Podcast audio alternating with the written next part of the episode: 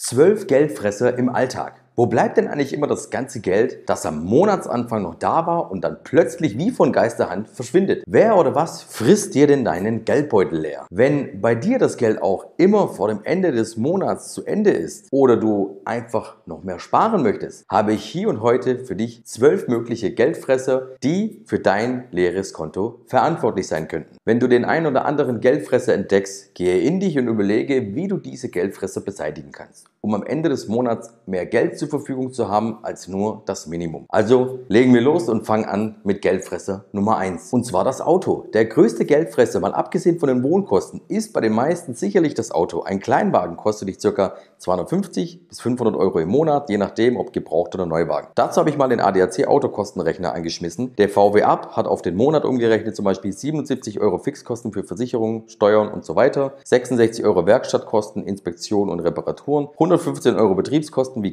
Kraftstoff und Öl 130 Euro Wertverlust, wenn der Wagen in fünf Jahren ersetzt werden soll. Monatliche Kosten hierbei wären 388 Euro bei einer Fahrleistung von 10.000 Kilometer pro Jahr. Punkt Nummer zwei. Versicherungen. Wir Deutschen sind im Schnitt grenzenlos überversichert. Handyversicherung, Laptopversicherung, Gepäckversicherung, Reiserücktrittsversicherung, Brillenversicherung und so weiter und so weiter. Die Versicherer spielen mit unserer Angst und dem Worst-Case-Szenario. Ich selbst sichere nichts ab, was nicht existenzbedrohend ist. Wenn auf einer Flugreise mein Koffer verloren geht, ist das zwar schade, aber eine Versicherung bringt mir den auch nicht wieder. Und wenn ich das Geld für eine Flugreise habe, habe ich sicherlich auch noch genug Geld, um mir im Urlaubsort fünf Shirts und vielleicht eine Hose zu kaufen, falls überhaupt jemals in meinem Leben der Koffer verloren geht. Existenzrelevant sind für mich die Pflichtversicherungen wie die Krankenversicherung, dann eine private Haftpflichtversicherung und eine Berufsunfähigkeitsversicherung. Alles andere werde ich von Zeit zu Zeit abwägen. Das ist auch immer individuell und ändert sich im Laufe des Lebens. Ansonsten lege ich für alles, was Leute sonst noch so versichern, selbst das Geld zurück auf ein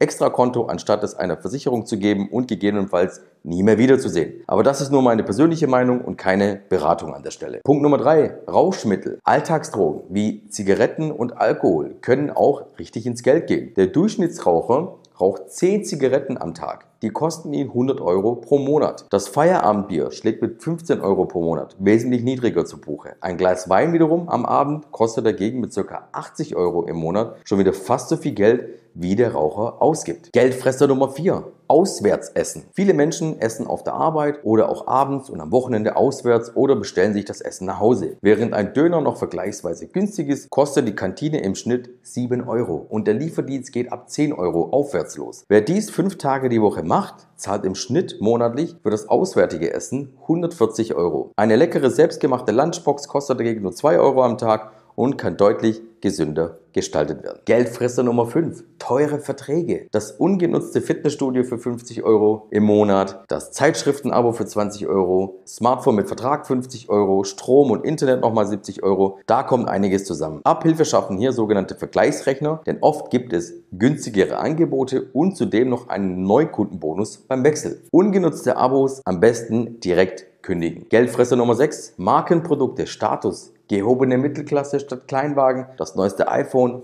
Markenkleidung und Schuhe und auch im Supermarkt greifen viele automatisch zu den Markenprodukten, die genau auf Augenhöhe im Regal stehen. Doch in vielen Fällen sind günstigere Alternativen genauso gut. Es ist allein der Markenname, der dein Geld verbrennt. Es ist natürlich richtig, sich bewusst für Qualität und faire Arbeitsbedingungen und für die Umwelt zu entscheiden. Hier kannst du sparen, indem du gebraucht kaufst. Aber sich die Dinge nur zu kaufen, um andere zu beeindrucken, ist schlichtweg in meinen Augen rausgeworfenes Geld. Du hast sicher andere und bessere Qualitäten, um dich zu profilieren. Geldfresser Nummer 7. Auto für kurze Strecken. Samstags mal 800 Meter mit dem Auto die vergessene Milch aus dem Supermarkt holen. Sonntagmorgens mal schnell 500 Meter zum Bäcker fahren.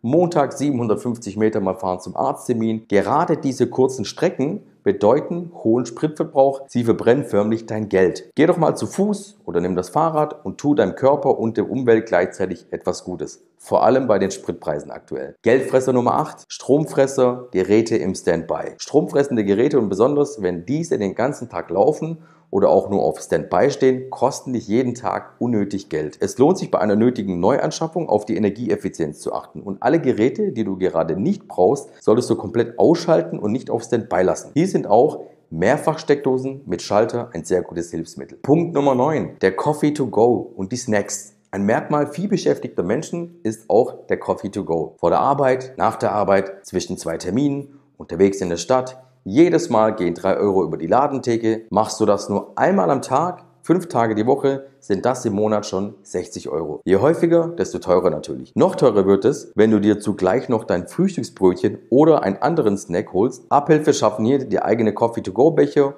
und die gute alte Lunchbox. Damit kannst du nicht nur Geld, sondern auch Zeit einsparen. Ich brauche dafür zwei Minuten beim Bäcker anzuhalten und anzustehen. Dauert meistens länger. Geldfresser Nummer 10. Geld für Getränke. Auch das klassische Wasser kann ein Loch in deinen Geldbeutel fressen. Ein Liter Wasser in Eigenmarke kostet schon 13 Cent. Wasser bestimmter Marken ist noch deutlich teurer. Dagegen kostet ein Liter Leitungswasser nur 0,2 Cent. In den meisten Gegenden Deutschlands ist das Leitungswasser von hoher Qualität, manchmal sogar besser als das abgefüllte Wasser, weil es strenger kontrolliert wird. Statt teure Säfte und Limonaden kannst du dir eine Zitronenscheibe ins Wasser geben. Punkt Nummer 11, Spontankäufe. Spontankäufe gibt es überall.